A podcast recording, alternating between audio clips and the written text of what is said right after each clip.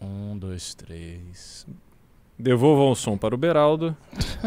tá? Agora foi? Não, mas tá um pouco diferente. Foi mesmo? Agora sim. Eles não ouviram nada? Não sei, vou, vou aguardar os comentários. Aí, voltou, foi, foi, foi. É, parece que foi. Então vamos, vamos, começar de novo o programa. Boa noite, queridos espectadores. Boa noite, Beraldo. Boa noite, professor Ricardo. É, e nesse programa a gente vai fazer uma coisa um pouquinho diferente. A gente estava comentando que sempre às segundas estamos nós dois, a gente não joga bola. Você nunca jogou futebol? Não gosta? Eu já joguei futebol, mas eu tive um episódio há bastante tempo, quando eu tinha 16 anos de idade, que eu me quebrei inteiro. Então, eu desde esse momento. Caramba, traumatizou? Sete, dias de cadeira de rodas, um mês de muleta. Que porra é você jogou futebol na achei de Gaza? Que, é, é, eu achei que futebol era um esporte muito violento. Mas como, como isso foi possível? Era uma história um pouquinho longa, mas eu vou tentar abreviá-la. É. Eu fui estudar nos Estados Unidos. E aí tinha fama dos brasileiros bons de bola. Eu fui para pro time. Os americanos de, quebraram o verão. Eu, é, eu fui pro time de futebol do, do colégio, e aí o colégio jogava com, contra outros colégios. E aí, um, um, determinado jogo, o pessoal chegou ali. É, aliás, tinha eu e mais um brasileiro é. nesse, nesse período lá. Só que o outro brasileiro era um craque, ele jogava na seleção brasileira, sei lá, infantil, juvenil e tal. O cara era realmente um fenômeno. E aí nesse jogo o pessoal chegou gritando que era para matar os brasileiros, ou, ou, a outra escola, assim, chegou agitando. Nossa! Só que, para minha falta de sorte, é. o craque ele tinha viajado, então eu era o único brasileiro em, em, campo. Eles acharam que você era o craque. Exatamente. Aí lá, assim, é. primeiro tempo, metade do primeiro tempo, veio um jogador dele, me deu uma entrada. Nessa entrada eu quebrei a bacia de um lado e o tornozelo de outro. Então fui de cadeira de rodas para casa. Aliás, saí de ambulância Caramba. e fui para casa de, de, cadeira de rodas. Sete dias de cadeira de rodas, que me traumatizou, e depois um mês de muleta. Nossa senhora. É, é pessoal, tenham, futebol. tenham muito cuidado quando vocês jogarem futebol com americanos. É. Não façam isso. O pessoal tá acostumado com futebol americano. É. o cara dá entrada e bota você de muleta um mês. Impressionante, realmente. né? Fogo. Mas enfim, a gente vai fazer um programa aqui um pouquinho diferente. Primeiro, tem, já pedindo logo like na live, é, pra aumentar a audiência. É esse, esse papo de marketagem do Renan que você sabe todo dia, né? Like na live, é isso aí. E, e vamos fazer uma coisa um pouco diferente. Porque nós vamos falar mais, embora vá haver análise sobre a questão da Petrobras, né, do Braga Neto como vice, que foi anunciado aí pelo uhum. Bolsonaro e tal, embora a gente vá entrar nesses assuntos, a gente quer hoje fazer um pacto com vocês. A gente quer falar sobre as candidaturas do pessoal. Por quê? Porque a gente está no momento. Pré-candidaturas do pessoal. A gente está num momento muito especial aqui em São Paulo. As coisas estão acontecendo muito bem. A gente está gerando. O, os pré-candidatos estão gerando uma quantidade de fatos assim enorme que talvez vocês nem saibam. De tantos fatos que está até difícil de, da gente mesmo saber e noticiar. E nós temos também, próximo mês, que eu vou falar muito detidamente, o lançamento, a estreia do nosso documentário. Então a gente vai falar sobre coisas do movimento e aproveitem essa oportunidade para pimbarem, especialmente para o Beraldo, perguntando coisas. Quais são os eventos, como é que estão as agendas, o que, que ele está sentindo do público, como é que está o crescimento dele, essas coisas de candidato mesmo. Pré-candidato. Pré-candidato, pô, de pré-candidato, de vocês entenderem, de pré-candidato.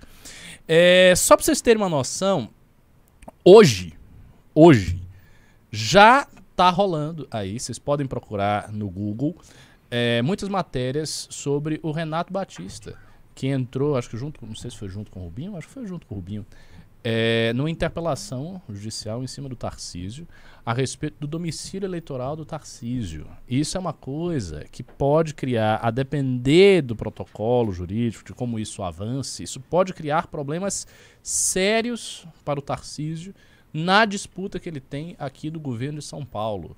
Ou seja, é mais uma vez o MBL trabalhando e oferecendo alguma coisa para a sociedade. A gente sabe que o Tarcísio vem num projeto que é um projeto inteiramente assim é, é, é, enojante, enojante, né? Porque ele não é um cara daqui, ele não conhece São Paulo, não ajudou São Paulo, ele participou de um governo que prejudicou o estado de São Paulo e agora ele quer ser governador em cima do prestígio do Bolsonaro, cujos fundamentos também não existem. Porque é um prestígio que não tem fundamento. O Bolsonaro não tem fundamento para ter prestígio. Então a gente sabe que é um projeto que o que a gente puder fazer dentro dos limites da lei para impedir isso de prosperar, nós vamos estar fazendo. Então esse foi um fato que gerou uma grande repercussão, tá né, na mídia toda. Podem procurar aí, Renato Batista Tarcísio no Google, vocês vão achar. E também, é, não sei se foi hoje ou ontem, a Amanda Vettorazzo, outra pré-candidata aí, é, próxima da gente, digamos assim, é, entrou numa polêmica. Foi objeto de ataques, que a gente pode até dizer, ataques misóginos mesmo, do João Willis e do Zé de Abreu. Zé de Abreu né? Zé, ela saiu uma matéria dela na Folha de São Paulo, acho que foi esse o fato. E veio lá o Zé de Abreu com toda a sua gentileza e educação, né? E chegou e disse: não, bandeiras ucranianas, essa coisa da Ucrânia, não sei o que, pá, pá. É, a gente vai entrar com interpelação judicial também, vai processar tanto o João Willis quanto o Zé de Abreu, né? Por conta dos ataques que eles fizeram. Mas assim, são, o, o que é interessante nisso é, é a nova geração de quadros do MBL que vem se colocando muito afirmativamente. Porque claramente a gente pode dizer que existem duas gerações hoje de quadros do MBL, assim, de, de, grande exposição pública. Você tem a geração aqui, Beraldo, Amanda, Guto, Renato, que é essa geração que está indo uhum. para estadual, e você tem a geração mais antiga, Kim, o Rubinho, o Arthur, que infelizmente foi caçado, como vocês viram. E essa geração mais antiga, ela está deixando um legado para essa nova geração e eles estão indo muito bem. Então a gente vê eh, certas eh, polêmicas, certos conteúdos que antigamente eram produzidos pelo Kim, que antigamente eram produzidos pelo Arthur, pelo, uh, pelo Holiday, quando o Holiday estava conosco, que agora estão sendo produzidos pelos nossos quadros que vão sair a estadual. Isso é bem nítido. Então a gente tem assim, tem Mamãe Falei da Amanda. Eu lembro que ela gravou, uh, foi acho que um Barros Munhoz, o Mamãe, Mamãe Falei lá na, na Lesp, teve, uhum. rolou isso aí. Né? Muito vídeo que a gente vê do Guto falando de temas culturais, de temas do movimento negro, tal, que é uma coisa que o Holiday fazia né, mais antigamente, e agora ele faz e faz muito bem, ele está indo muito bem nisso. Teve um debate, vai ter outro debate, não sei quando, não sei se é essa semana ou na próxima, então ele vai começar a marcar vários debates. Tem as análises que o Beraldo faz de temas econômicos, de temas do dia a dia, que é uma coisa, eu acho que se eu for fazer essa comparação, é uma coisa que o Kim fazia bastante. Ele pegava alguns temas econômicos, temas mais técnicos e destrinchava esses temas nas análises. Então eu acho que, uhum. de algum modo, você pegou essa, essa função do Kim e trouxe para si. Isso é uma coisa que aconteceu. Então, você olha, olhando bem assim, panorama ao trabalho do MBL, você vê que tem um, existe um, um trabalho cujas colunas básicas são mais ou menos as mesmas, que é produção de conteúdo viral na internet, uhum. análise de temas técnicos e econômicos, debates, uh, mamães falês, interpelações, questões judiciais. É, claro, uhum. essas questões judiciais, o Rubinho ainda tem né, o, o, mando de campo, porque hum. ele é o nosso advogado, é o advogado do MBL. Mas você vê claramente que tem uma nova geração que está fazendo isso, está fazendo muito bem, está rodando muito bem e o público está sabendo reconhecer isso. Prova de que o público está sabendo reconhecer é que, para vocês que não são aqui de São Paulo, saibam, os eventos em São Paulo estão sendo lotados. Está dando muito bem. O que, que você tem a falar dos eventos, para que você está fazendo? Ricardo, eu é, primeiro queria até fazer uma observação. É, curiosamente, eu tenho gravado vídeos também na rua e eu gravei um vídeo na Faria Lima há mais ou menos uma semana, dez dias. É um dos vídeos mais vistos do canal do Arthur hum. nos últimos dias também. Bateu quanto? 225 mil visualizações. Pô, gigante, é. Gigante. E hoje, inclusive, voltei a Paulista para gravar um outro vídeo e vamos ver se nos próximos dias a gente consegue fazer edição. Também deve ir para o canal dele. E isso vai é, dando uma característica muito particular do MBL, que eu acho que é o que faz toda a diferença. Né? Eu sempre digo que para fazer política você tem que fazer política em grupo, porque você não transforma nada sozinho. E se você olhar, eu acho que tanto no campo da esquerda quanto na direita, o MBL é o único grupo que consegue, dentro de casa, estabelecer o seu posicionamento sobre diversos assuntos e vai a campo defender de forma unida um objetivo, uma pauta, uma bandeira. É, a gente pode até discordar de aspectos e tal, mas na hora que a decisão é tomada, as pessoas vão com a Sim. mesma missão.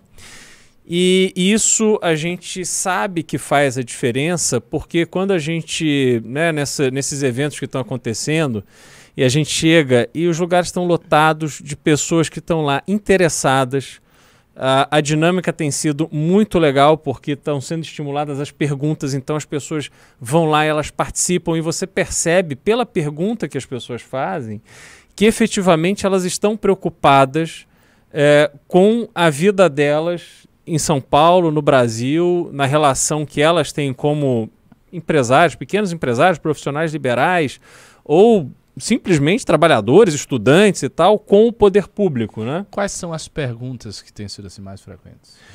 Olha, a gente vê muita preocupação com uh, a questão econômica. Então, por exemplo, foi muito interessante em Campinas no sábado, um, um, uma pessoa que estava ali, não posso nem dizer se é um militante ou simplesmente um, uma pessoa interessada no debate político, porque convenhamos, você sair de casa num sábado para e participar do evento às três horas da tarde, né? É, e ficar ali duas horas ou mais falando sobre política, você realmente tem que não só tá gostar, muito. mas a, você é, sim, tem sim, que, sim. né?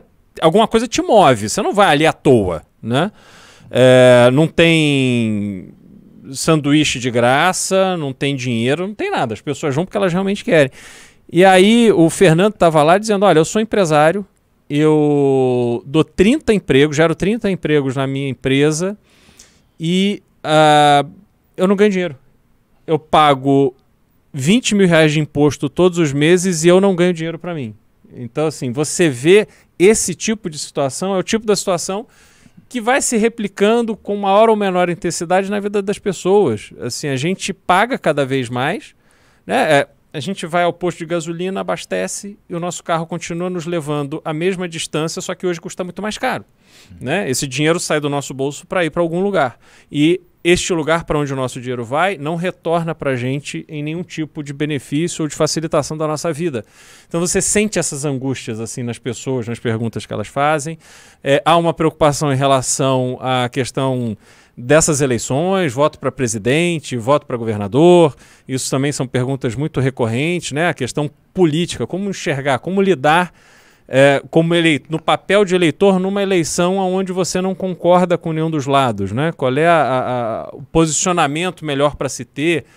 E isso é interessante porque é, hoje, assim, de novo, acabei de voltar da Paulista. Ali eu conversei com várias pessoas é, sobre voto nulo. Era, era o mote da, da, da, provocação de hoje, né? As pessoas, eu defendendo o voto nulo para ver o que, que as pessoas iam falar. Isso é interessante, Ricardo, porque essa ideia veio de uma experiência que eu tive. Eu fui jantar na casa de um casal de amigos.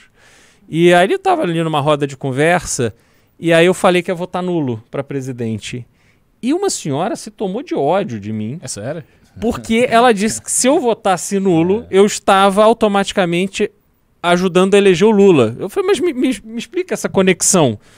Não, porque senão o PT vai voltar, que tem que votar no Bolsonaro e tal. Quer dizer, ela queria me convencer a votar no Bolsonaro porque o meu voto nulo era um voto a favor Lula. do Lula. Eu falei, olha, eu não vou votar no Bolsonaro. eu não vou porque... votar no Lula, eu vou votar no Lula. Exatamente, assim, qual é o, qual é o, o, o que, que eu tenho de elementos para votar no Bolsonaro? E aí comecei a listar ali tudo que ele fez, não só ele fez de errado, mas que ele fez igual o PT. E ela sabia que você é pré-candidato? Ela não sabia. Ela não sabia. Ela não sabia. E aí eu expus isso aí, quando a conversa começou a esquentar, uhum. né? Eu estava dando argumentos ali bastante enfáticos, eu expus isso também para ela não se sentir ali de alguma forma desinformada no meio da discussão. Uhum.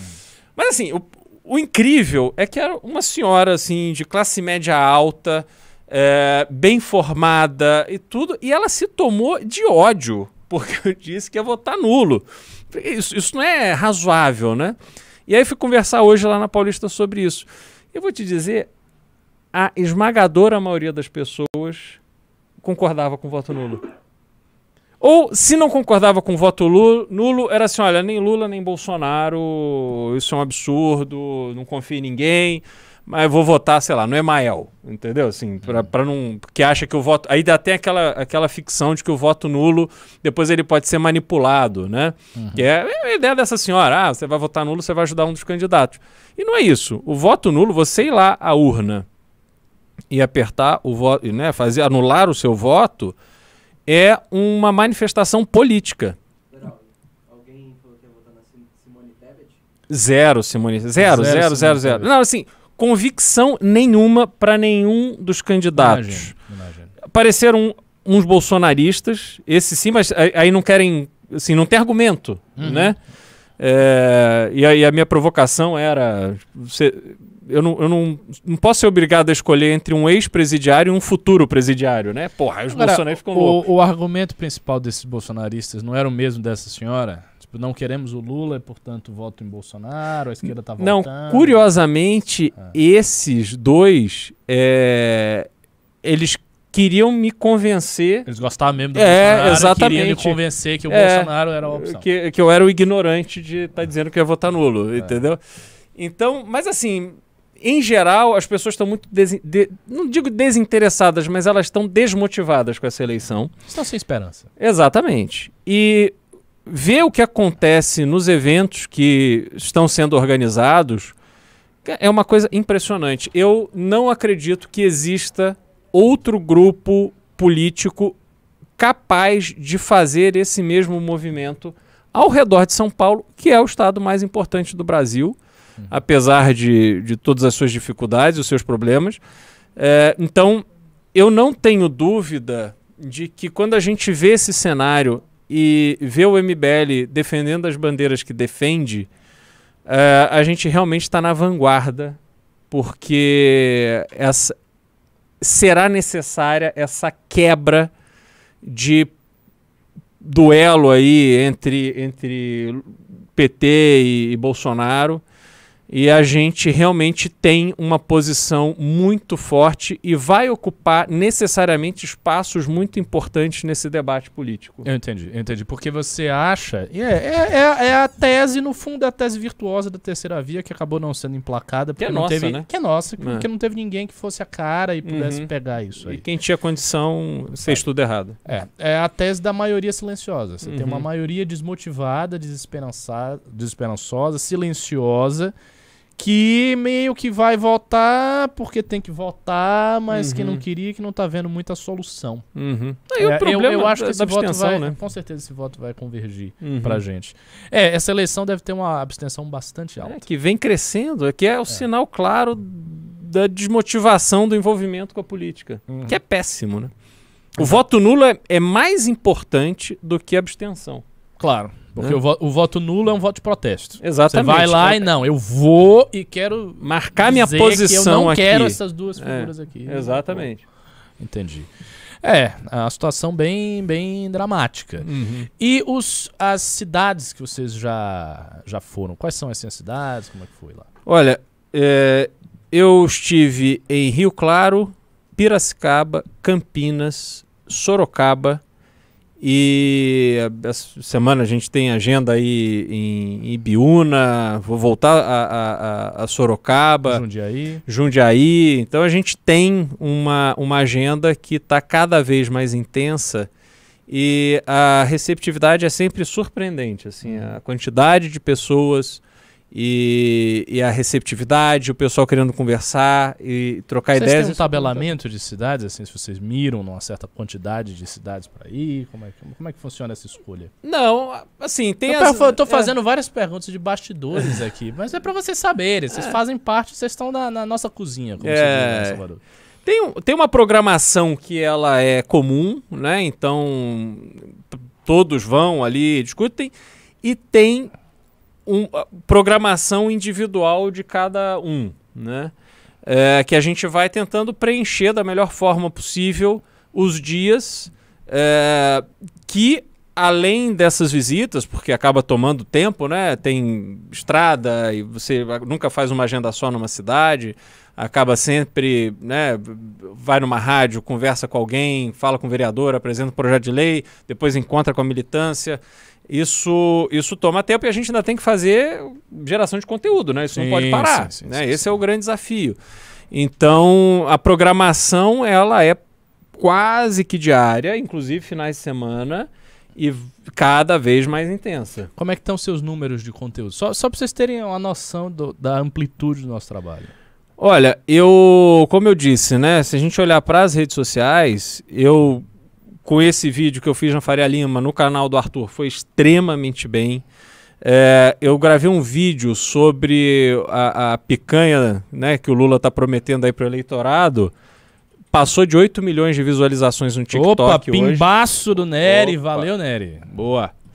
E 8 milhões? 8 milhões, tá, tá com 8 milhões e 100 a última Uau. vez que eu vi. Caramba. E não para de crescer, é uma Nossa. coisa impressionante. Nossa. E o mais impressionante desse vídeo, que é, que é uma coisa do TikTok, é, esse vídeo teve 8 milhões e 100 mil até agora visualizações, mas ele vem crescendo praticamente 100 mil visualizações por dia. E ele foi encaminhado mais de 90 mil vezes. Então, Caramba. e só que quando você encaminha o vídeo do TikTok, você encaminha o arquivo. Então você para de contar. Ou seja, os encaminhados não estão na lista Não estão na lista milhões. dos 8 milhões. Então você mandou ah, no então grupo da família. Batido, sei lá. É uma coisa, aí fica assim. 15 milhões, é, uma coisa assim. Não dá para você controlar. Não, grotesco. É grotesco, grotesco. Grotesco. Não, e mais interessante assim, pessoas muito aleatórias manda um print de algum grupo é. dizendo, olha o que, que chegou aqui. Aí é o vídeo. Uhum. Então, assim, esse, esse, final de semana eu, eu gravei um vídeo é, sobre as idiotices do Jones Manuel. Que ele falou sobre as moedas que ele guarda num cofrinho há 10 anos. Aí um, um, amigo dos Estados Unidos me mandou e falou assim: olha, tem esse grupo de direita aqui nos Estados Unidos, olha o que, que chegou. E era o, o, o meu vídeo falando sobre Jones Manuel. É. Então, o alcance é uma coisa impressionante e as outras redes também, YouTube, que é uma rede mais difícil de você crescer, de ter números expressivos, mas é, eu tô com um vídeo da semana passada com 22 mil é, é, visualizações, que é muito bom para um. Meu canal tem 11 mil inscritos, entendeu? Tem 11 mil? 11 mil. É. é. grande o seu canal. É, é bom, né? Pô, é bom. começou agora o Agora, canal, exatamente, exatamente. É bom, bom, bom pra caramba. 11 mil inscritos, cara. E, e aí, a gente que... vai fazer live lá no canal do Beraldo. É, exatamente. Quando é que você vai me convidar pra uma live, Beraldo? Bora, vamos fazer lá. Mas não quero falar, não quero falar essas coisas econômicas, não. Vamos. E a Jennifer muito... vai junto. Você vai, Jennifer? A Jennifer vai. Aí, meu Deus meu prestígio? do céu! Você nunca fala aqui no nosso canal principal. Aí chegou o Beraldo, ela, não, que não é do Beraldo. Aí, viu só? Ah, aí. eu gosto muito do BR. Beraldismo tá crescendo aqui, velho. É uma corrente subterrânea, é, né, tomando todos os espaços. Não, Pô, parabéns pro seu canal. Obrigado, obrigado. Né? E olha que coisa interessante. Eu fiz um. participei de uma audiência. É, pública na Câmara de Vereadores de Sorocaba, convite do Ítalo Moreira, que é o nosso vereador lá para discutir a internacionalização do aeroporto de Sorocaba, que é uma pauta assim super importante para o estado. Tem alguma coisa estranha passando atrás aqui. Ah, aliás, eu já vou pedir já que você botou o negócio. Coloca o, o link para o, o site do filme. Ou, ou o cartaz ou o link puro. O São Paulo Brasil, porque depois dessa, dessa nossa conversa a gente vai falar é. do filme. Viu? Mas só, só para concluir, então eu participei dessa audiência pública e me foi dada a palavra para falar sobre o absurdo de um processo de internacionalização do aeroporto de Sorocaba, que é o segundo maior aeroporto do mundo em manutenção de aeronaves executivas. É sério? Em Sorocaba? em Sorocaba. Não tinha a menor ideia. Exatamente. Menor ideia. E o aeroporto, ele não, não tem o status internacional por uma mera questão burocrática é. e há 10 anos Sorocaba tenta transformar o aeroporto em um aeroporto internacional, que faz todo sentido. E não consegue por empecilhos burocráticos. Por empecilhos, assim, a ponto nessa audiência pública, antes de me darem a palavra, falou o representante do Vigiagro, que é a Agência Sanitária Internacional do Brasil. E ele dizendo assim: olha, infelizmente a gente não tem pessoal para colocar aí, então não dá para ser internacional porque não tem gente da estrutura do governo federal para fazer a vigilância sanitária. Aí você pensa assim, cara, é o segundo maior centro de manutenção de aeronaves executivas, ou seja, esses, esses centros de manutenção trazem aeronaves do mundo inteiro, Uhum. porque você onde é mais barato. Com o dólar muito alto, a nossa, o custo da nossa mão de obra está baixo. Então, obviamente, a gente ganhou competitividade para esse Ou ramo. seja, com possibilidade de ser o maior. Exatamente. E aí a gente não consegue, porque a aeronave, assim, a, a- a- o que a gente teria de benefício, Sorocaba teria de benefício para oferecer para o mundo, não dá, você perde, porque a aeronave não pode voar direto para Sorocaba. Então ela tem que ir para outro aeroporto, aí ela faz a nacionalização, aí já deu o horário de voo da tripulação, ela tem que dormir no hotel, aí paga para deixar o avião parado, aí, porra, não dá. Aí o cara não vem, entendeu? Então era para debater isso. E aí eu me deram a palavra, eu fiz ali o discurso que eu achava que tinha que fazer para chamar atenção para os absurdos, né, as- que estavam ali sendo retratados e que aquilo ali era um retrato do Brasil, como o Brasil é ineficiente, como a gente perde oportunidade, sabe? Não pode demorar 10 anos para internacionalizar um aeroporto que é um- uma coisa meramente burocrática, entendeu? E, e aí o pessoal daqui, que é brilhante, pegou esse vídeo do meu discurso e fizeram um vídeo e colocaram no YouTube. E, assim, muito bem editado e tal. O pessoal aqui realmente é craque. Acho que isso faz muita diferença, né? Os nossos profissionais aqui são, assim, nata, fina flor dos profissionais de internet do Brasil, talvez do mundo. E eles jogaram, assim, em 24 horas, deu quase 8 mil visualizações, entendeu? Muito bom. Falando sobre cara, o aeroporto de Uma Sorocaba, coisa entendeu? muito específica, né? Era tipo, ah, sei lá, farofa da GK, É, exato. uma, uma Não, polêmica. E outra coisa, o YouTube que não deixa, não tá deixando a gente direcionar, impulsionar né, o vídeo por causa dessa questão política. Enfim, estamos lá tratando com o YouTube para tentar resolver isso, mas não tem impulsionamento. É uma coisa orgânica, as pessoas vêm Como é o seu canal, Cristiano Beraldo? Cristiano Beraldo BR. Ó, então você É. já sabe, se vocês não seguem o canal do Beraldo, Cristiano Beraldo BR, procurem aí no YouTube depois sigam Cristiano Beraldo BR, em breve ele vai fazer live comigo, que eu quero por favor. E lá. Jennifer. E Jennifer, exatamente. É, agora, neste momento, vamos aqui dar uma pausa na nossa programação para falar de uma coisa muito importante, muito importante mesmo nesse próximo mês, a data assim, crucial do que a gente está fazendo. É o seguinte.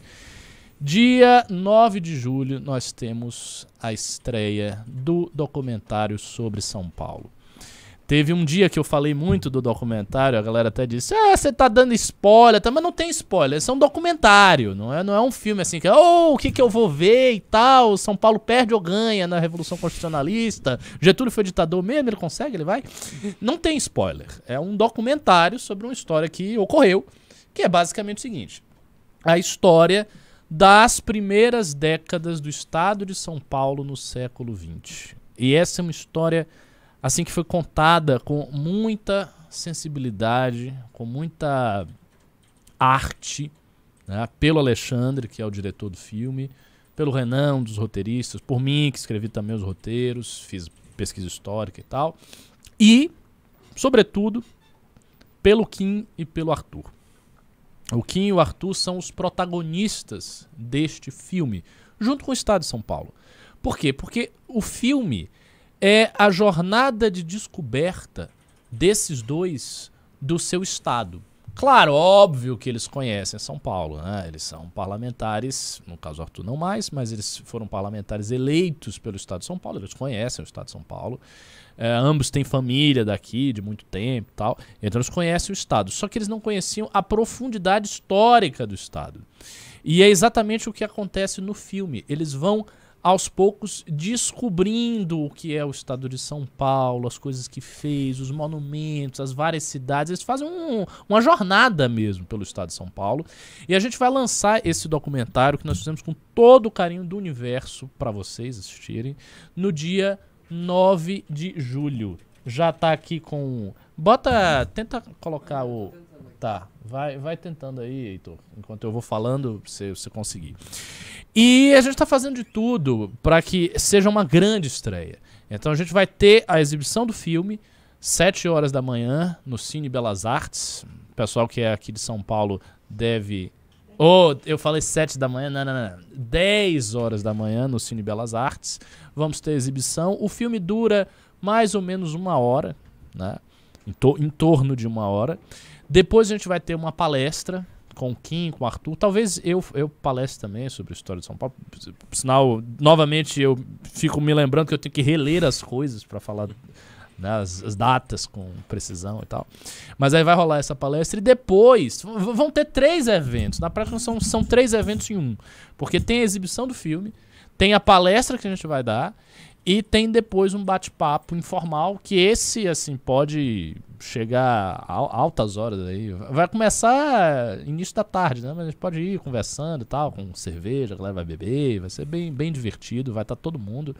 É, é uma sala grande, são duas salas, então a gente tem 500 lugares para esse filme, 500 lugares, e a gente quer que vocês estejam. Vocês estejam lá, vocês vejam o filme, vocês assistam a, a, a palestra e depois todos estejam com a gente. Então, vai ser um grande evento no dia 9 de julho. Todos os pré-candidatos estarão lá. Vai estar o Beraldo, Amanda, o Guto, o Renato, vai estar o Vai estar o Rubinho, vai estar todo mundo, vai estar a nossa equipe aqui, vai, vai estar todo mundo. Vão estar os, os monitores, os coordenadores, o pessoal que é líder em estado. Vai ser uma coisa bacana. Já tem hoje alguns, algumas equipes, alguns núcleos do MBL que estão vindo para São Paulo. Então, por exemplo, Ribeirão Preto, se não me engano, Ribeirão Preto já está com uma van alugada, é isso? Já está com a van, eu tô aqui falando com a nossa querida vendedora Meg, que sabe todos os detalhes disso. Já está com uma van alugada, tem mais gente que está vindo de outras cidades. Uh, de onde? De Campinas, vem a galera de Campinas assistir, vem a galera de Taubaté, vem? Acho que sim, né? Taubaté vem, talvez Sorocaba, que é perto aqui. Ou seja, vai ser realmente um evento épico épico para celebrar o que foi a história de São Paulo no início do século XX. Mais uma vez eu insisto, essa é a tese que está no filme, é a tese que assim dá sentido ao filme. Ah, eu, eu tô olhando, você não conseguiu botar, agora procura aí, tu, vai. Vai, não, vai, vai, vai, vai, vai, vai, bota, bota. Hã? Pô, alguém tem essa imagem, não sei. fala, fala aí. Bom, a Meg parece que tem. É a imagem, é a imagem do cartaz, o pessoal entrar no, no link. Então, voltando. É, a gente vai ter esse, esse, essa celebração do que foi, do que é, talvez, a chave para entender a situação do Brasil e para superar os impasses brasileiros. Por quê? Porque em São Paulo, nas primeiras décadas, você teve um crescimento orgânico do Estado, da economia, do que foi feito aqui, gigantesco. E assim, isso se refletiu em várias e várias áreas. Vocês, pô, todos vocês fizeram ensino médio aí, tem uma galera do ensino médio, tem uma galera que tá na faculdade tal, 30 anos, 40 anos. Vocês estudaram Semana de Arte Moderna. Todo estudante brasileiro estuda Semana de Arte Moderna em algum ponto do ensino médio. As obras de Mário de Andrade, Oswald de Andrade, Tarsila do Amaral, Anitta Malfatti, todo mundo estuda isso. Por quê? Porque foi um momento assim crucial para a autoconsciência do Brasil enquanto nação. Foi isso que aconteceu no modernismo. O modernismo brasileiro, ele teve esse, esse momento crucial de autoconsciência. Olha como demorou. Pois é, muito. Demorou muito por quê? Porque a gente vinha ainda com certos mitos românticos do século XIX, então uma uhum. coisa indigenista, uma cultura que era até então muito inspirada na França, então uma cultura de importação de valores é, do, do, exterior. E o modernismo foi a tentativa de, não, vamos aqui colocar a cultura uhum. na raiz brasileira. Então vamos buscar o que é o homem verdadeiro do Brasil e daí Mário de Andrade escreveu Macunaíma. Uhum. Vamos buscar o folclore brasileiro. Mário de Andrade escreveu muito sobre folclore brasileiro é, né, nessa época. É, vamos criar uma literatura nossa. Então aparece a literatura de Monteiro Lobato. Uhum. Né, Monteiro Lobato que faz a sua literatura e participa ativamente de tudo isso que aconteceu, até com um olhar crítico. Uhum. Ele, por exemplo, tem uma famosa resenha da exposição da Anitta Malfatti, que ele desce o sarrafo é, ele não é, Anitta. Ele, ele não era um grupo, é, né? Não, ele, ele, não era, ele era oposto, mas é. assim, ele participou é. daquilo. Uhum. Ele participou como antagonista. Uhum. Teve gente antiga que veio e, e, participou com um novo nome, por exemplo, é o caso do Graça Aranha. O Graça Aranha, que já era uma figura literária assim, tutelar, importante no Brasil, e que esteve na Semana de Arte Moderna. É. Botaram ele lá para conseguir o prestígio de- do Graça Aranha, que era muito grande. Uhum. Há uma ruptura estilística com o parnasianismo. Enfim, eu não vou ficar resumindo a Tarsila do Amaral, de- ele- a Bapuru é dessa época, né? é dessa época. Então, assim, foi um movimento que legou muita coisa. Isso a gente tá falando só no campo da arte, da literatura. Mas a- aconteceram coisas concomitantes, simultâneas. Então rolou isso na parte das artes, rolou um desenvolvimento urbano gigantesco da cidade, gigantesco da cidade. Rolou no, no período um, uma integração das cidades de São Paulo, no final do século XIX, início do século XX, com estrada de ferro em tudo que é canto, desenvolvimento econômico gigantesco. Então, assim, tudo realmente as coisas aconteceram aqui. E esse processo foi um processo que terminou de uma maneira trágica, como eu falei também da outra vez, terminou de uma maneira trágica na Revolução de 32, se erguendo contra uma revolução anterior que havia acontecido em 1930 com Getúlio Vargas. E essa revolução ela foi esmagada pela força das armas. São Paulo se viu no final sozinho, perdeu a guerra, né, foi derrotado. E mais tarde Getúlio faria uma constituição meio que herdando o impulso cívico dessas manifestações. Foram manifestações enormes que teve, dessa luta armada muito significativa no Brasil. Então, assim, vocês têm que assistir. Vocês têm que assistir. Estão falando aqui da banda MBL no evento. Queremos banda MBL ao vivo no evento. Queremos banda. Vai Bora ouvir ter. Kiss. Vai ter. Eu acho que vai, eu acho que vai rolar sim a apresentação da banda. Por sinal, eu já fiz, eu já fiz um ensaio com a banda. O Arthur fez também, o Arthur Duval. Não sei se vocês sabem, mas o Arthur toca bateria, toca o violino. Ele já fez ensaio com a banda. Então talvez tenha sim ah, uma apresentação com a banda. E o essencial é vocês precisam ir pro evento. A gente botou no próximo mês, julho, o MBL Day coincidindo na da ó, agora já tá Sim. aqui. Olha que lindeza esse cartaz. São Paulo, Brasil. É, qual é o, o- o site mesmo? spbrasil.org. Ah, tá É ponto. MBL, né? Ah, é aqui. Tá aqui. É spbrasil.mbl.org.br. Tá pinado aí nos comentários, vejam. É, e comprem o ingresso. E para incentivar vocês a comprarem, a gente está lançando um concurso sobre o filme. Como é que vai ser esse concurso? A gente vai estar fazendo dois MBL News especiais com alguém de São Paulo aqui. Como é que vai funcionar o concurso? É, procura conversar. Como, como é que eles, eles chegam até você, Meg? Pelo Telegram? Telegram do Renan, do Arthur, do MBL. Já tá tudo lá. Já tá agora. tudo lá. Seguinte, se vocês estão no Telegram do MBL ou do Arthur, do Renan. pr- Primeiro, se vocês não estão, vocês estão fazendo alguma coisa de errado. Então você já tem que entrar no Telegram do MBL. Mas se vocês estão lá, vejam o- a última postagem, o último comentário do Telegram, que fala sobre, ó, sobre o concurso do MBL News. Como é que vai rolar esse concurso? Basicamente, ah, a gente vai esperar que vocês tragam cinco amigos, o mínimo de cinco amigos, né? O mínimo de cinco. Pode ser parente, namorada, vizinho, um- outro membro do MBL, não, não, não tem problema. Petista, ela tá falando aqui.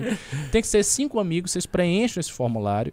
E quem trouxer cinco amigos, aí a gente vai ver quem trouxe mais. E essa pessoa será convidada a participar aqui presencialmente de um news nosso. Eu vou levar uma galera, já tô concorrendo. Claro, Uhum. tá mesmo. Mas você quer participar? Pode levar a galera, Heitor. Venha participar. Eu quero ouvir suas análises sobre realidade virtual, mundo moderno e tal. O Heitor fica. Mas ele tem esse- cheio de insights aí, é um pedrista.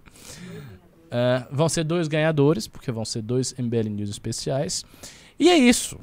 Assistam o filme, venham, comprem o ingresso, chamem os seus amigos. Dia 9 de julho vai rolar este evento. Ah, e só fazer uma observação, Ricardo. É, o MBL produziu esse filme é, às próprias custas. Foi concebido aqui essa ideia de resgatar essa história esquecida de São Paulo, inacreditavelmente esquecida de São Paulo.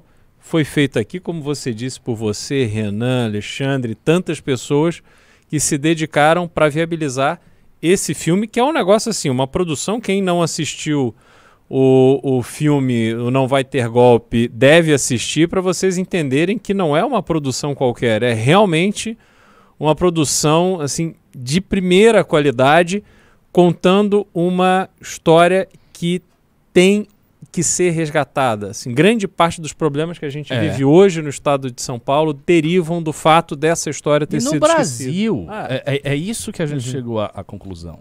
Boa parte dos problemas do Brasil estão, de alguma maneira, associados ao que aconteceu em São Paulo nas primeiras décadas.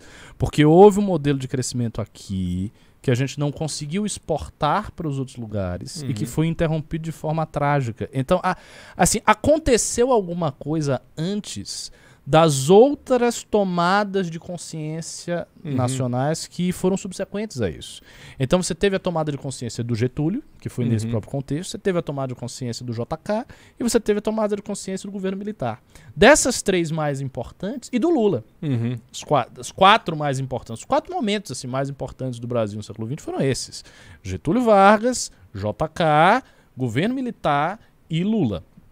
Desses quatro, o Lula, um populista de esquerda que está aí Uhum. para voltar. Ou seja, a gente ainda pode dizer que nós estamos na era PT. Uhum. Isso é um ponto, aliás, importantíssimo. Se o PT volta e permanece e tal, tudo que se fez é um intervalo dentro da era PT. Uhum. Inclusive a eleição de Bolsonaro, manifestação. Então, botem esse esse panorama na mente de vocês. Então, tem a era PT, aí você recua, é governo militar, ditadura, Getúlio, ditadura também, e Juscelino. Uhum. Então você tem o, o período de Juscelino ali como uma espécie de escapatória dessa Uhum. situação que é, uma, é sempre situações ditatoriais ou pré-ditatoriais, ou no caso do Lula, com aquelas ambivalências um Uhum. projeto socialista autoritário, que no É. fundo é o dele. Foi isso que aconteceu no Brasil. Mas poderia ter sido diferente. Por quê? Porque o modelo de consciência nacional e de desenvolvimento do país que estava em São Paulo nas primeiras décadas foi sustado. Então aconteceu uma coisa que não, não, não prosseguiu e não se irradiou para o Brasil inteiro. Porque é, isso é outro detalhe, também dava para irradiar isso para o Brasil inteiro. Nós tivemos né, naquele período um ingresso de imigrantes no Brasil todo. Uhum. Muito em São Paulo, mas no país inteiro. Muito grande. Foram milhões, milhões e milhões de imigrantes. Por exemplo, o Beraldo viveu nos Estados Unidos. Uma das coisas que fez a força dos Estados Unidos foi a imigração para os Estados Unidos. Sim. A imigração, Na mesma época, inclusive. numa época. Hum, Exatamente. Eu li estudos qu- quando estava fazendo a pesquisa que faziam essa comparação. Uhum. Que comparavam a quantidade de imigrantes que foram para os Estados Unidos com a quantidade de imigrantes que foram para o Brasil, qual era a cultura dos imigrantes que foram para os Estados Unidos, qual era a cultura que- dos que vieram para cá. E faziam uma série de comparações. E estava muito claro que nos dois casos, esse fluxo de imigrantes, especialmente dos europeus, para as Américas, fez com que a cultura capitalista desse um salto, porque eles vinham de uma cultura mais arrojada. Nos Estados Unidos, a coisa se deu de uma maneira muito diferente, porque a colonização de lá foi diferente da nossa. Então, assim, eles partem de premissas um pouco diferentes. Mas quando vem a imigração no século XIX para os Estados Unidos, no início do século XX, e aqui do Brasil também, houve um, um- um momento que dava para equiparar as coisas. E aí se perdeu. Uhum. E aí se perdeu, e aí a América vai, se desenvolve, desenvolve pra caramba, a gente vai ficando pra trás e tamo É. aí.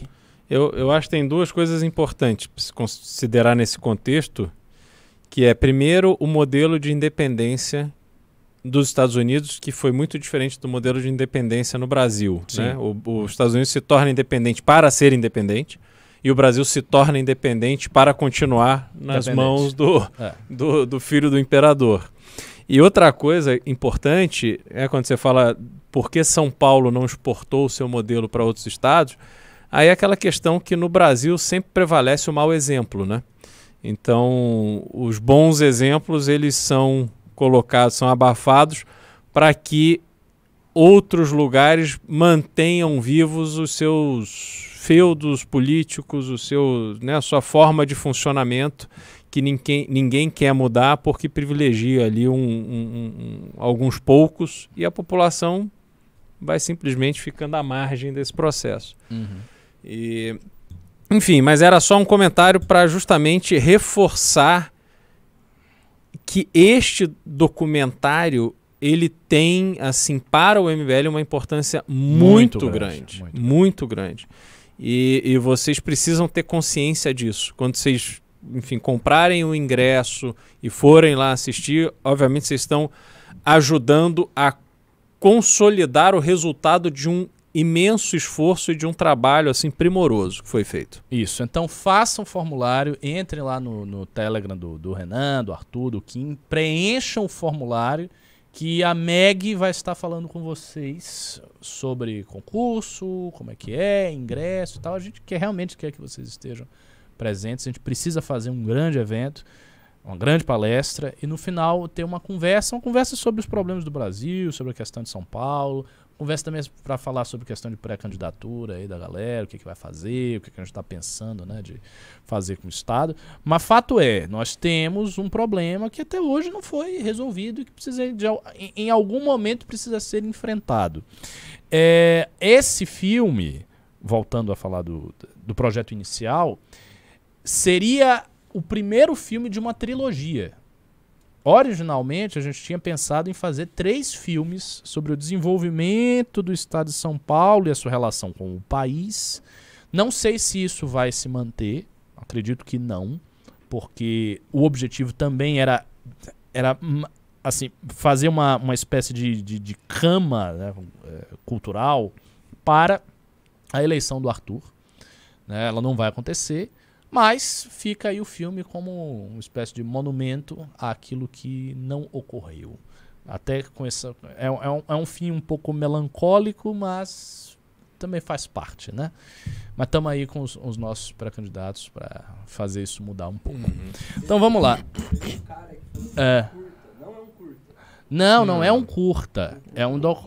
15 minutos. Isso, é um- é um documentário longo. É uma hora de documentário e tal, com um monte de entrevista que a gente fez, filmado em várias localidades do estado de São Paulo. Aparece um monte de monumentos, coisas e tal, trilha sonora. É um filme mesmo. É um filme, assim, pra você assistir tranquilamente. Obviamente, eu vou enfatizar aqui, é um filme feito com orçamento restrito. Então vocês não vão achar uma produção da BBC, vocês não vão achar uma produção da Netflix, isso é evidente. Mas foi uma produção feita, apesar do orçamento restrito, de uma maneira muito, muito, muito caprichada, muito talentosa. Vocês assistiram Não Vai Ter Golpe? A maior parte de vocês viu o filme Não Vai Ter Golpe. É um baita filme. Uhum. É um filme feito com um orçamento bem restrito. Então é a mesma coisa o documentário, só que Melhorado pela experiência, desta, né? melhorado pela experiência, só que desta feita é explicitamente um documentário. Então a gente vai ter também muitas entrevistas de gente que não é do MBL, de, de- sabe, de especialistas em história da arte, de especialistas em história militar, de especialistas em história da Revolução de 32. A gente tem várias entrevistas dessa que são entretecidas ao longo do filme com as participações do Kim e do Arthur viajando pelo estado de São Paulo e conhecendo aquilo que aparece no documentário. Então eles falam do monumento tal, eles vão ao monumento. Eles falam lá do Arthur Vigílio, que morreu, Paulo Virgínio, que morreu no, combatendo em 32, erguendo o estandarte e tal, acossado pelas tropas getulistas, eles vão ao monumento do cara. Então é mais ou menos essa, essa é a lógica do filme. É um filme de aventura junto com entrevistas e tal. Assistam, comprem o ingresso, falem com a Meg. E deem like na live. Nós temos mais de mil pessoas assistindo, 900 likes, então vamos dar like na live, pessoal. O Rick Pinheiro perguntou, vai ter especialista da USP? Por incrível que pareça, tem um especialista da USP. tem uma senhora professora titular da USP que, tá, que fala algumas coisas a respeito de história da arte. E o curioso é que ela é baiana. Então ela é uma só, baiana que veio morar aqui, que se tornou especialista em modernismo paulista. E eu, baiano, escrevi. Você Legal. vê, né? com- Como São Paulo é uma coisa curiosa. É, vamos voltar então ao tema. Tem um, um tema que eu queria que você desenvolvesse. Que foi o tema do, da Petrobras. Mudou alguma coisa com essa nomeação? Absolutamente nada. Você sabe nomeação só para inglês ver? É, o que que acontece, Ricardo? Veja a a Petrobras hoje, né? Qual foi o evento do dia? O Conselho de Administração aprovou o novo presidente, que é o Paes de Andrade, que foi indicado pelo Bolsonaro. É o quarto presidente indicado pelo Bolsonaro. Quarto? era o. o, o dois, depois o general, Luna. O outro foi indicado, mas não foi, não assumiu. Aí entrou. Não, quinto. Quinto. Qual é o problema ali? O pai de Andrade, ele, para ser presidente da Petrobras, precisa, qualquer pessoa precisa atender a uma série de requisitos que foram impostos ali na sequência do petrolão. Então, tem que ser alguém que conhece o mercado, tem que ter uma formação específica e tal. E a avaliação inicial era de que ele não atende aos requisitos. Então, ele não poderia assumir essa cadeira. Entretanto, as notícias que chegaram é de que esse tema está de tal forma estressado e desgastado que a Petrobras então conseguiu aprovar e hoje o conselho aprovou a indicação dele, apesar dessas é, desse- dessa falta ali de, de compliance com as exigências da empresa. Primeiro a gente vê que assim tem dois pesos e duas medidas, porque quando se fala em excesso de lucro da Petrobras e mudança do modelo de paridade internacional que foi aprovado no governo Temer, Pimbaço! Ô, Valeu, Paulo, Marinho, pô, É o esse- próprio Paulo Marinho? O próprio só pode ser. Caramba. Querido amigo, um abraço, Paulo. Obrigado pela audiência. E, e aí o que acontece é que essa política de preço ela não é alterada sob a alegação de política de governança, que a Petrobras tem que atender requisitos internacionais disso e daquilo, tal, tal, tal, tal, tal. Mas só que na hora de aprovar um presidente, que é o cara que vai ter que executar todas essas políticas dentro da governança e tal, tal, tal, do Vaticano, esse cara não cumpre os requisitos impostos pela própria companhia. Então, assim, já é um conflito né, que fica ali muito claro. E aí, conhecendo um pouco a Petrobras como eu conheço, você já deduz o seguinte: aprovar esse cara para ele se ferrar. Já tá, a cama dele assim já tem 853 cascas de banana, entendeu? E Pra a ele cama dele já e tá dizer assim a é posta, entendeu? Esse cara vai se ferrar. E ou o governo vai re- recuar em todas as suas pautas, em tudo aquilo que o Bolsonaro vem aí O que não é, vai. esbravejando, porque ele vai dizer, presidente, eu não consigo fazer. E aí Bolsonaro vai, pô, não dá para colocar o sexto, né? Porque ele podia alegar que o anterior tinha sido indicado do ministro que saiu. Então, mas esse assim é 100% Bolsonaro. Esse cara é 100% Bolsonaro e Guedes. Então vai ficar tão feio que acho que talvez eles deixem quieto e aí a eleição já vai estar muito próxima e tal. Mas eu digo o seguinte: daqui até a eleição, esse cara nem entendeu como é que funciona a Petrobras. Claro. Entendeu? Então, assim, o que, que muda? Nada. Nada. Nada. É imaginável. Mudou o conselho, muda nada também. Assim, os minoritários continuam mandando, os lucros vão ser os maiores possíveis e o fato do Brasil ter no fornecimento de combustível uma atividade estratégica para o funcionamento da economia como um todo. E aí eu estou dizendo o seguinte: a gasolina e o diesel produzidos pela Petrobras alimentam a economia de verdade. Porque a economia em torno da Petrobras é um faz de conta de gigante. Então você tem ali aquela mão de obra da Petrobras, dos funcionários da Petrobras que vivem em berço esplêndido, porque tem benefícios que não são igualáveis em nenhuma outra empresa pública e nem privada. É, salários altíssimos, benefícios de todos os tipos para próprio funcionário, para sua família. Então eles vivem ali no, no, no mundo da lua. E eles. Qual é o incentivo que ele tem para mudar? Nenhum. Só que fora deste mundo existe o Brasil de verdade que depende daqueles produtos. Então, gasolina, diesel e deveria ser também no etanol são itens essenciais e estratégicos para o funcionamento da economia. Enquanto a gente viver essa dinâmica da empresa ganhando 100 bi e aí depois o, o, e aí não tem diesel, porque ainda tem esse problema, você vê. Não é por acaso, e a gente já falou isso aqui em outras oportunidades, não é por acaso que o diesel hoje está mais caro que a gasolina em vários estados. É porque está faltando. Não é só que está caro produzir, porque vem do petróleo igual. É porque está faltando, está escasso, por isso aumentou de preço.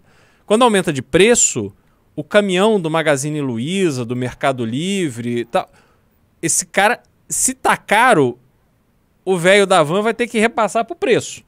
Se não tiver, esse cara não consegue, se não tiver diesel, ele não consegue movimentar o caminhão para alimentar a loja. A loja não vende. Se a loja não vende, precisa de tanto funcionário. Desemprego. Esse cara é desempregado, tá, vai tomar dívida, vai se endividar, não vai conseguir pagar. E aí é o caos absoluto, causado pela Petrobras. Então, assim, que papo liberal é esse que fica temos que privatizar as refinarias da Petrobras? A múmia que fala uma coisa dessa, o idiota que fala uma coisa dessa, não faz absolutamente a menor ideia de como funciona a Petrobras e qual é o papel da Petrobras, como é em qualquer lugar do mundo, como uma empresa monopolista. Isso é um problema que a gente precisa resolver, mas não se resolve de hoje para amanhã. A Petrobras é uma empresa monopolista. Ela tem que atender o funcionamento do Brasil de verdade e não a gente, todo mundo, toda a sociedade, ficar pagando para distribuir dinheiro para a União fazer orçamento secreto e superfaturamento na compra de ônibus escolar, encher os bolsos dos fundos e minoritários ali.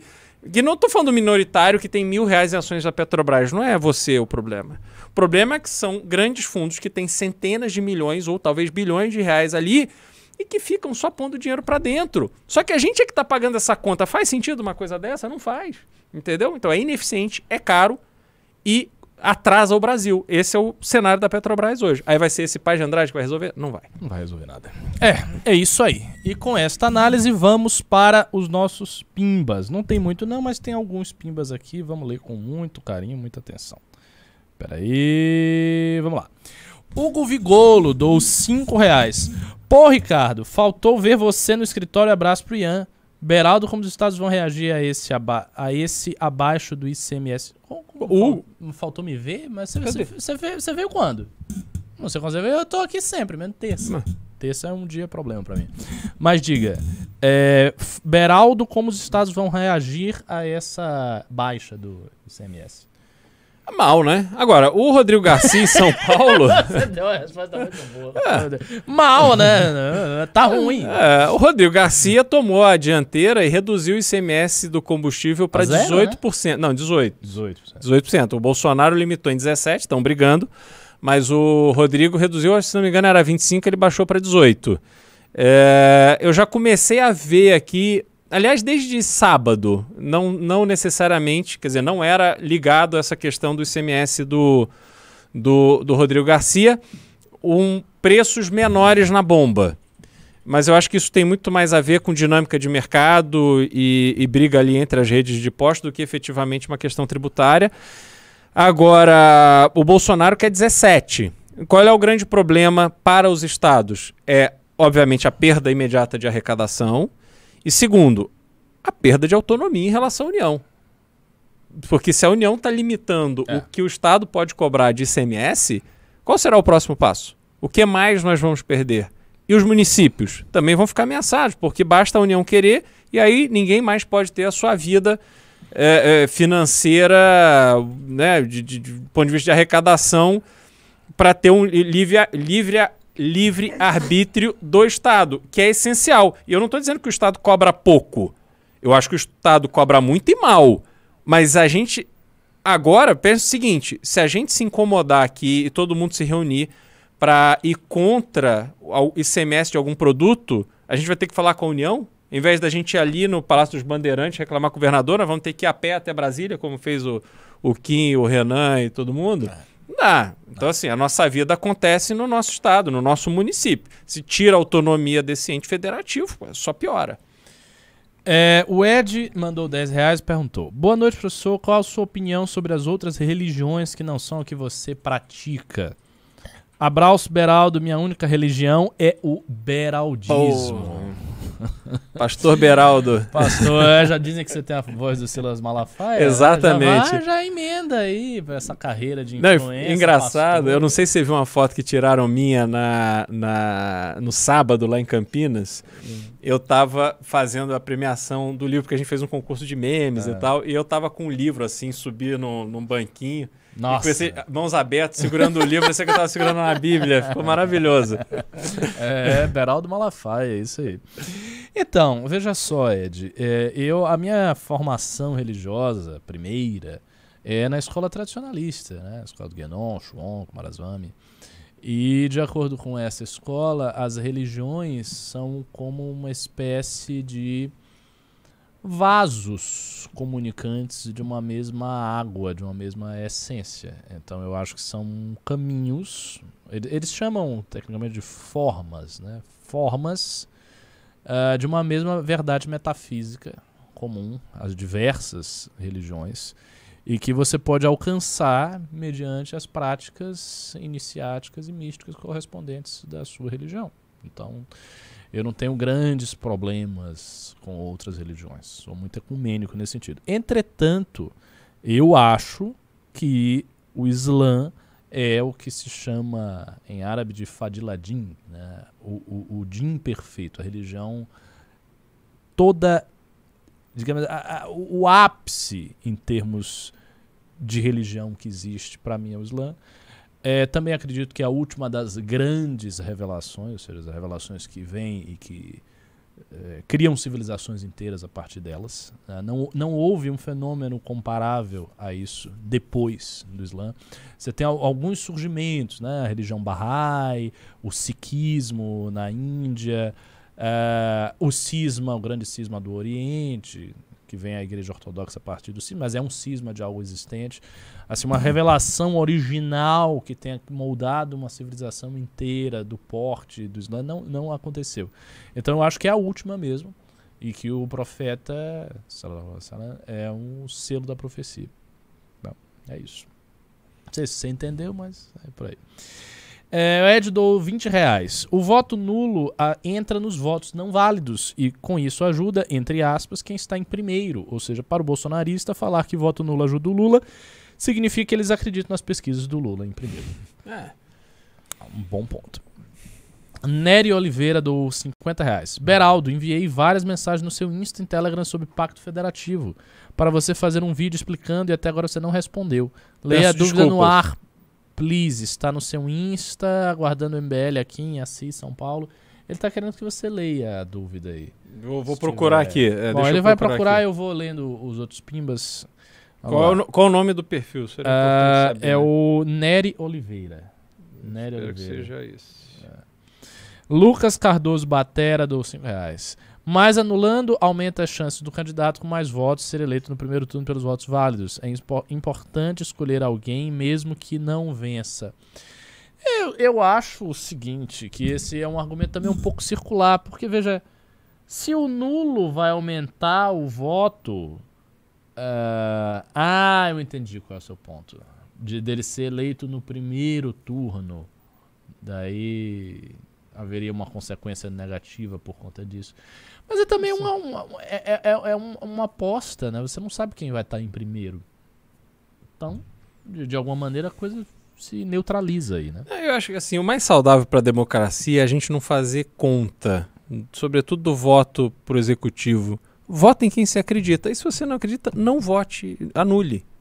Porque é a tua manifestação, seja quem for que é eleito, ele chega mais fraco com um volume. Ainda tem o voto branco? Tem o voto branco ali na urna. Você aperta Ah, o branco. o voto, eu lembro que as pessoas faziam a distinção entre o voto Não, nulo é e porque o voto branco ele conta como voto válido.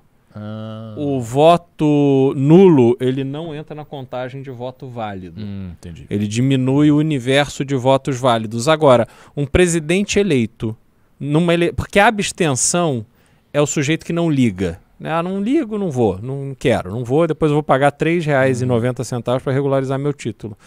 O voto nulo é um voto de protesto. Então, você passa uma mensagem de que aquele eh, candidato eleito ele não chegou ali como o suprassumo.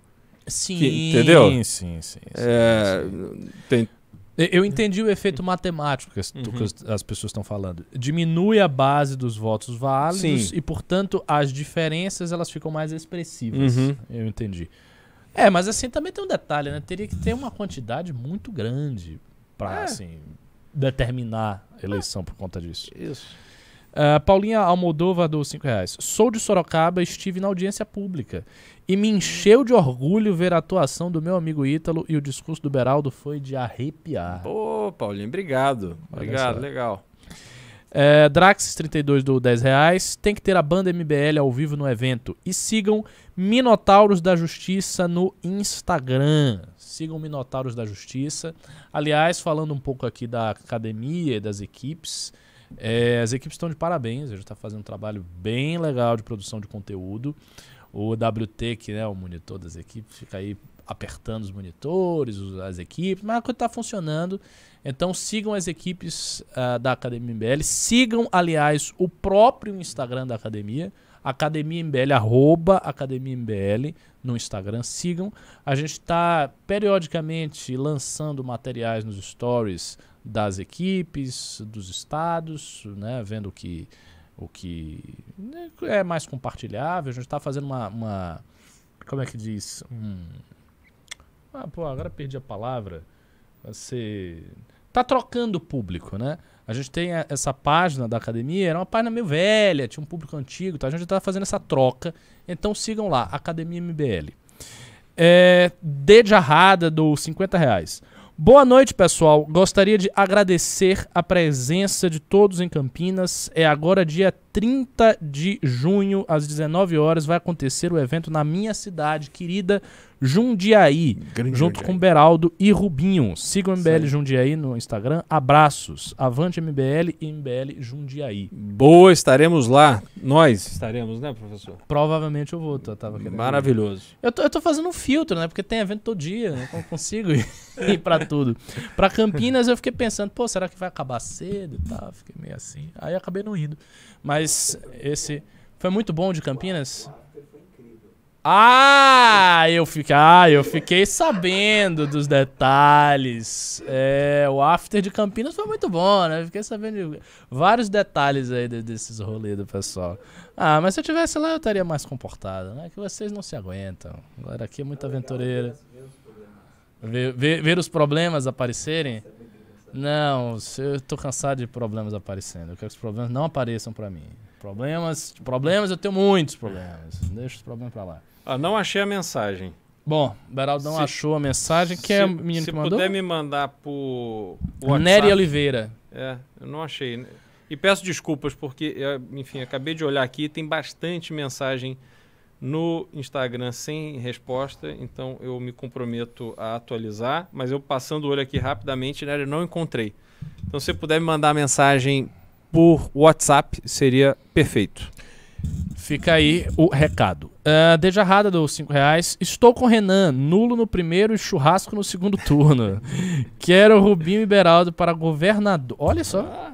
Quero Que Rubinho moral. Beraldo para governador e vice para a próxima eleição. Legal. Você tem um sonho de sair na executiva algum, algum dia? Você tem um perfil para executivo. Não, olha, Eu acho. eu tenho muita muita vontade de fazer coisas que me parecem muito óbvias e que simplesmente Que não, não sem- saem não são tratadas porque as prioridades são completamente questionáveis, inadequadas, as pessoas não têm senso de urgência e aquilo que impacta a vida das pessoas simplesmente parece que, sei lá, chega no palácio e você esquece da. Mas o que me impressiona, assim, você vira governador, a pessoa vai lá morar no palácio, mas ela sai à rua. Ela anda na rua, ela vê que a estrada, que a rua está esburacada, ela vê que a obra não andou, ela passa aqui, o governador passa aqui na, na Marginal Pinheiros e vê que estão gastando bilhões, literalmente, para construir um, mono- um monotrilho em cima de uma linha do trem que já está lá há anos e que essa obra já está atrasada oito anos e que não acaba e que é só dinheiro, dinheiro, dinheiro. E aí? Entendeu? Assim, as pessoas não ficam indignadas e parece que não tem senso de urgência, ficam ali absorvidas por uma burocracia que também já está muito mal acostumada, então isso é um desafio importante. É, isso que eu ia dizer. Eu acho É. que tem coisas velhas que Sim. estão ali, ficam Uhum. emperradas. Exato. Então, assim, eu, eu realmente assim, eu tenho muita vontade de, de enfrentar isso. Agora, vamos ver o que, que o futuro aguarda. Sim. Não, do Celso Pita é um lá pra Zona Leste, se não me engano. Esse aqui foi Alckmin, me parece. É. Nossa, Celso Pita. A única coisa que eu me lembro que muito antes de eu morar aqui em São Paulo era daqueles do programa do Cacete e Planetas, o Celso Pita. É. Tenho a menor ideia disso. Foi que, que época Celso Pita mesmo? Celso Pita, 90, muito tempo, década de isso 90. Isso é antigo, é. É. Caramba, nossa. Não. Eu era criança. Não, ninguém entrega nada aqui. Ninguém- Só, quem entre... Só quem entregou a obra foi o Maluf. Por outros E é motivos. verdade, o Maluf entregou mesmo. Ah, entregou várias obras, né? Mas Entregou, o- a motivação dele era Não, diferente, tudo bem, mas, ele entregou. fez alguma coisa. Ele fez, é. é. Fez. Não foi um, Bo- um Bolsonaro. Não, não, não, não. É. É, Não. é o, o, o cara mais, então, mais trabalhador aqui era o Maluf. Tinha a rota na rua. Tinha rota na rua, Eu exatamente. tô, eu tô lutando com esse microfone que ele tá caindo aqui. Tá meio, tá meio broxa o microfone. É. Deixa eu apertar aqui. Ah, pronto, melhor. É, tem mais dois pics aqui que eu vou ler rapidinho. É, uau! O cara do o Igor Brancato deu 50 reais, não falou nada. É, se foi pix para o, é, o, o- o ingresso, Igor, manda o seu... É, você tem que mandar o seu e-mail ou dizer que foi pro ingresso, você tem que falar alguma coisa. Manda o teu e-mail e diz que foi pro ingresso do filme. Ó, Nery, acabei de achar. Acabei Tá, de achar. então, Vou passar. É que é longo. Nossa! É. isso- Porra, isso não é uma mensagem, isso é um tratado. Então tá.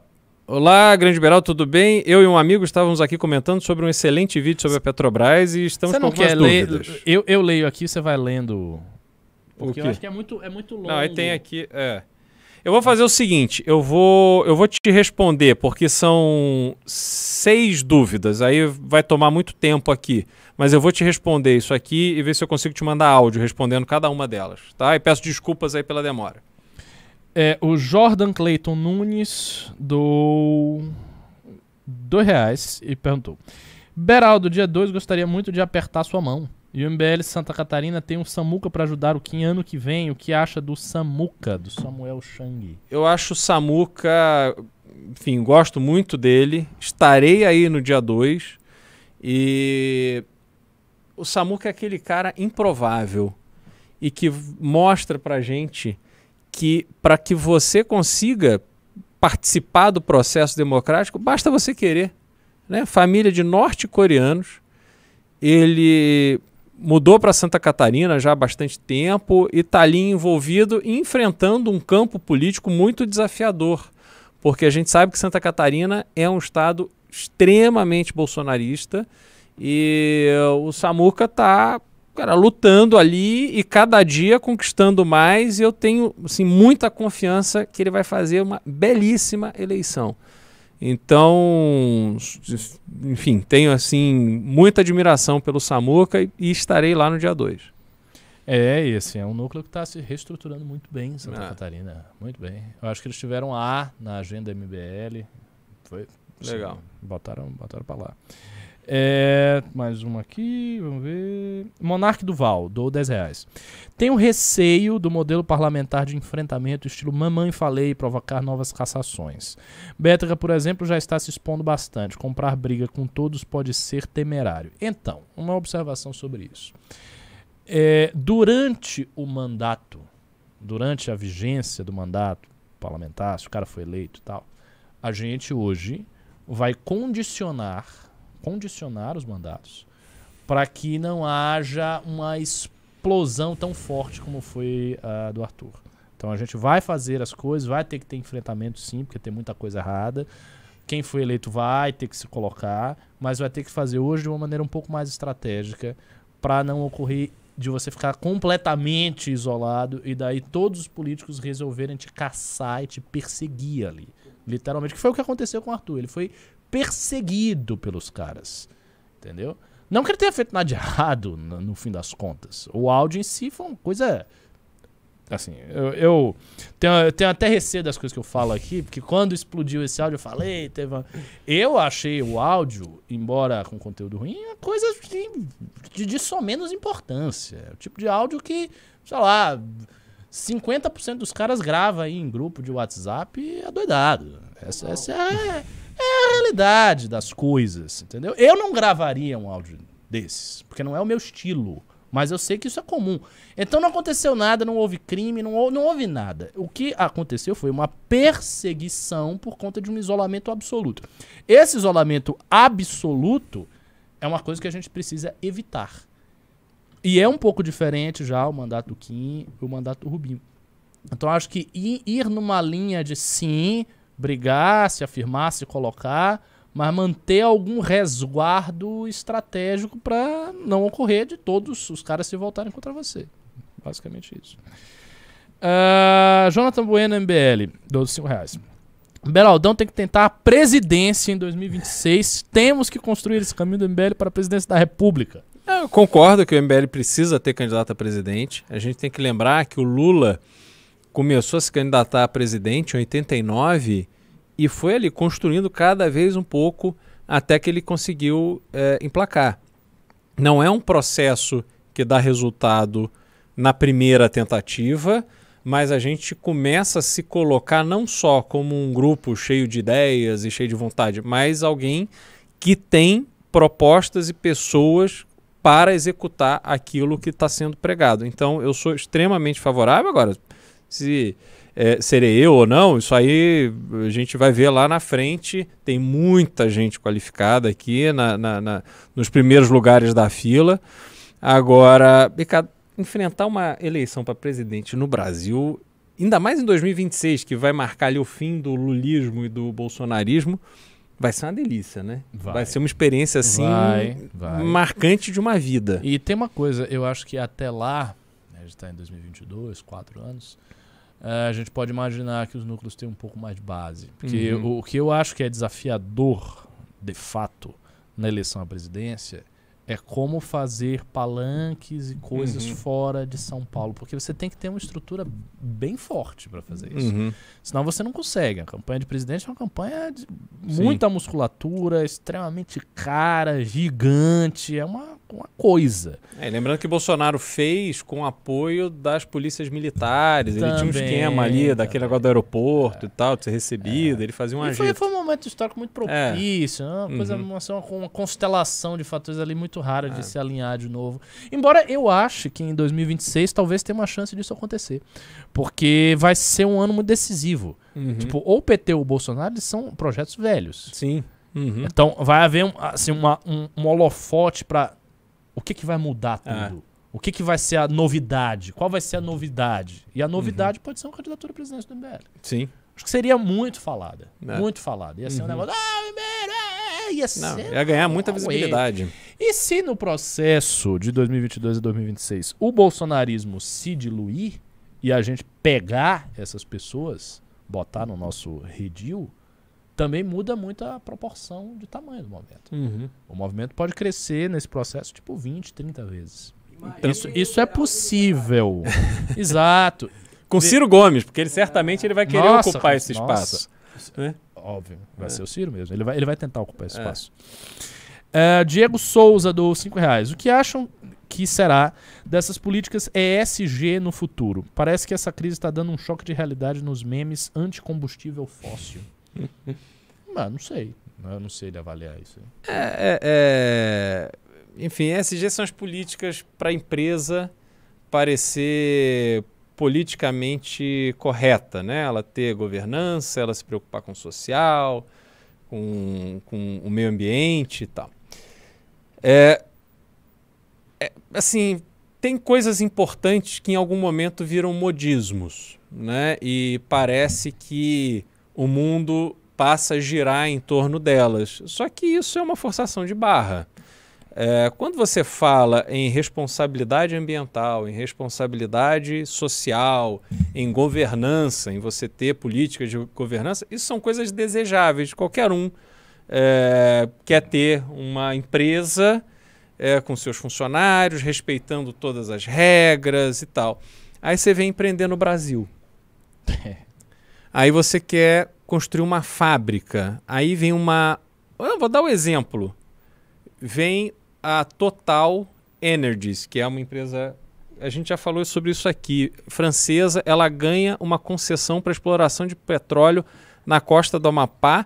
Uma atividade seria transformadora para a população do Amapá, que é um estado muito atrasado e não deveria ser.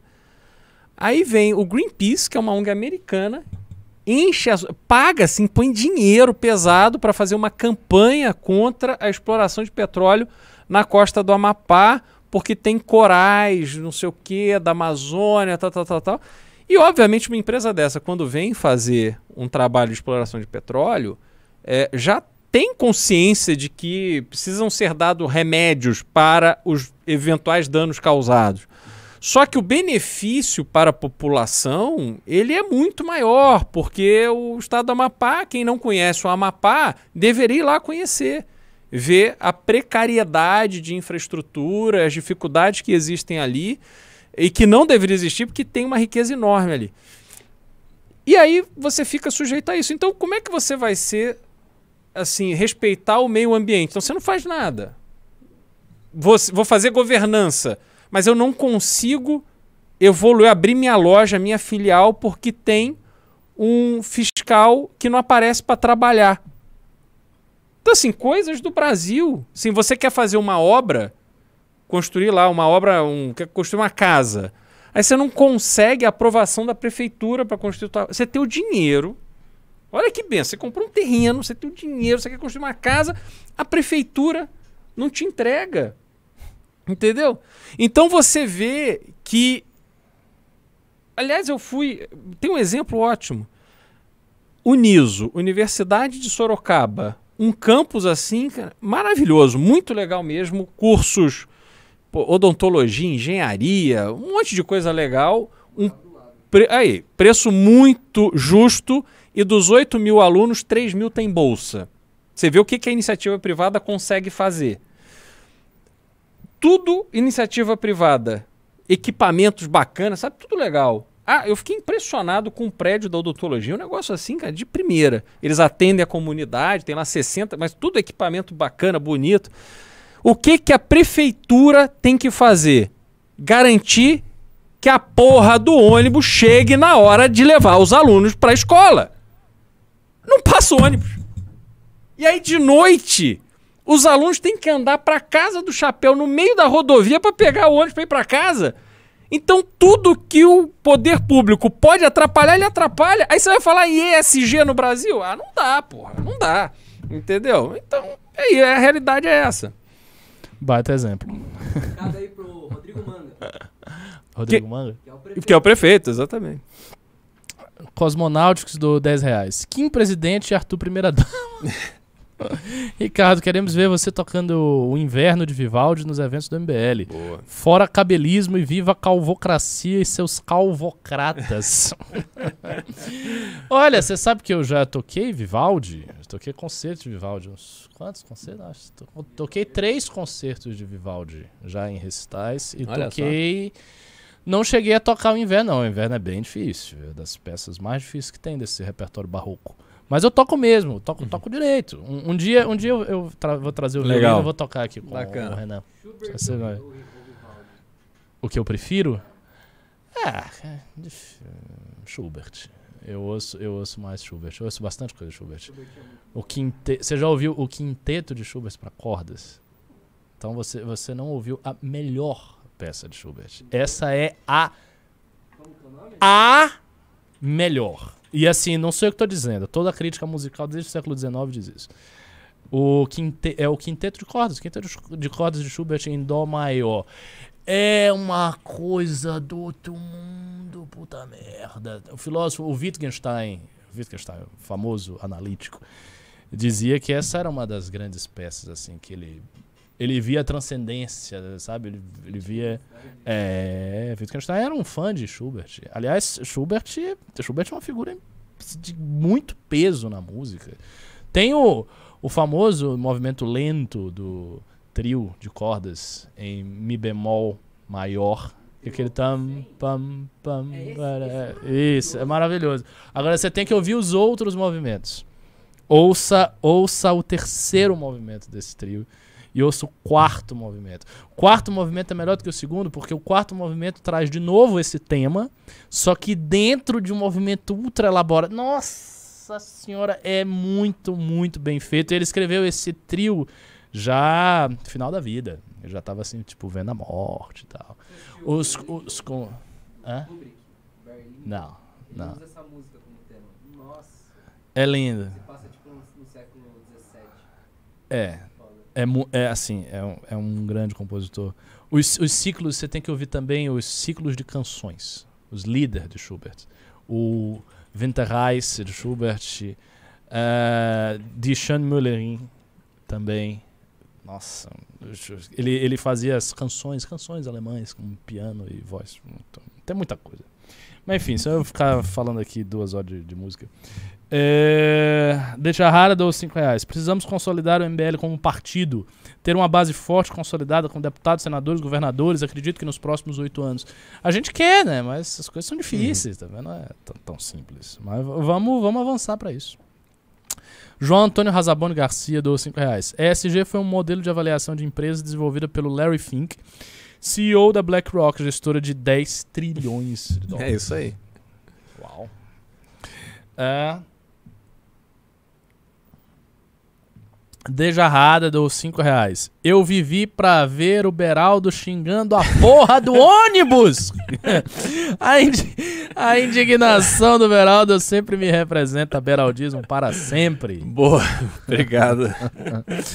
É isso aí. Não, mas foi engraçado. Você- foi no seu discurso, tá? É porque, pô, não tem a porra do ônibus! Cadê o ônibus, meu caralho? Ah, mas é, é revoltante. É, É revoltante. revoltante, Como né? é revoltante andar nessas ruas de São Paulo hoje? Eu, eu passei por uma rua aqui no Morumbi hoje.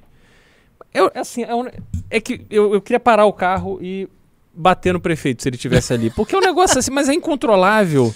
Entendeu? Você vê obras, pessoal construindo prédios, investindo Cara, se e você tal. bater no Porra, prefeito, tem você que fazer. bombar no TikTok. Você Beraldo mostra indignação do cidadão brasileiro. Pá! Ó, Vai rodar mais que o vídeo da puta. É. Vou, né? vou ficar inelegível, mas, mas vai rodar. Bom, então é isso, meus queridos. Estamos aqui chegando ao final de mais um glorioso programa MBL News. Comprem o ingresso do filme dia 9 de julho. Quem não for, melhor nem assistir o programa. Corno. É corno! Ó, Ó, tem um, um último aqui. Tem o último? Desperdício não. É. Atos Vinícius, 5 reais. Desperdício não ter ninguém em Minas, deputado estadual e federal. Ganhariam fácil no segundo estado mais populoso do Brasil. Não é assim. Veja só, a gente teve pleito de pré-candidatos em todos os estados e a gente decidiu firmar alguns com muitos critérios para que isso acontecesse. Um dos critérios era a viabilidade. A, a ideia de que ah, você lança uma pessoa e daí a pessoa não é ganha com facilidade, não é assim. Eleição é muito difícil. E aqui, inclusive, é difícil. E não tem garantia nem não tem garantia para os nossos candidatos, não tem para os candidatos, não tem, não tem garantia.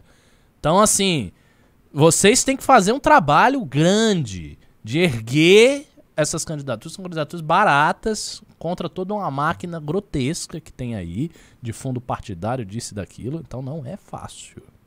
Não é fácil. Teve mais um. Tiago do 20 reais. Sempre bom ver as análises realistas do Beraldo sobre Brasil, política e economia. Tomara que vejamos ele em ação no governo ano que vem. Ricardo, precisamos de um MBL News de música clássica porque a crise também é estética. Valeu. Sigam também a página da minha amiga Nanda Chia, a crise estética, que vocês vão ver o que é a verdadeira crise estética do bolsonarismo. Mas sim, eu, eu posso fazer news temáticos. Eu gosto. de- A gente sempre fala, né? Vamos fazer, vamos fazer, mas nunca faz. Pró- próximo ano vamos montar de verdade, pegar um dia que vai ser um MBL News diferente. Não só falar de música, né? De De tudo, é. De música, eu, eu consigo falar de filme, eu não entendo bolhufa de filme. Só, Mas, só assisto é- filme, filme É, não, e, e, adolescente. e- e rola, eu acho, fazer um contexto histórico da, da música, e da arte com a política. Né? que Sim. tem- Tem E. muitos fatos interessantes. Exato. Por exemplo, Beethoven, que escreveu a dedicatória da sua sinfonia heróica para Napoleão Bonaparte. É. Quando Napoleão se, con- se consagrou imperador, ele rasgou a dedicatória, fez uma... Tem muitos. É. sim. Um poema de Schiller, tem bastante coisa. Uhum. E aqui no, no comentário aqui no que me, me cita, no governo não, na Assembleia Legislativa. A gente, vamos ver o que que teremos no Palácio dos Bandeirantes no ano que vem e se eu tiver oportunidade, estarei ali para chamar atenção para essas coisas todas aí que me deixam indignado. E só quero fazer uma observação, quando eu fui ler ali, eu vi que o Lucas escreveu e o pior é que o Beraldo nunca pegou um ônibus. Engano seu, Lucas. Engano seu. Eu. Primeiro, é, quando vim para São Paulo, eu fui morar lá no, no, no Largo do Arouche, numa rua ali que é uma travessa do Largo do Arouche. É, duro feito um pau. Eu ia andando até a Barra Funda e voltava andando para economizar o dinheiro do metrô na época.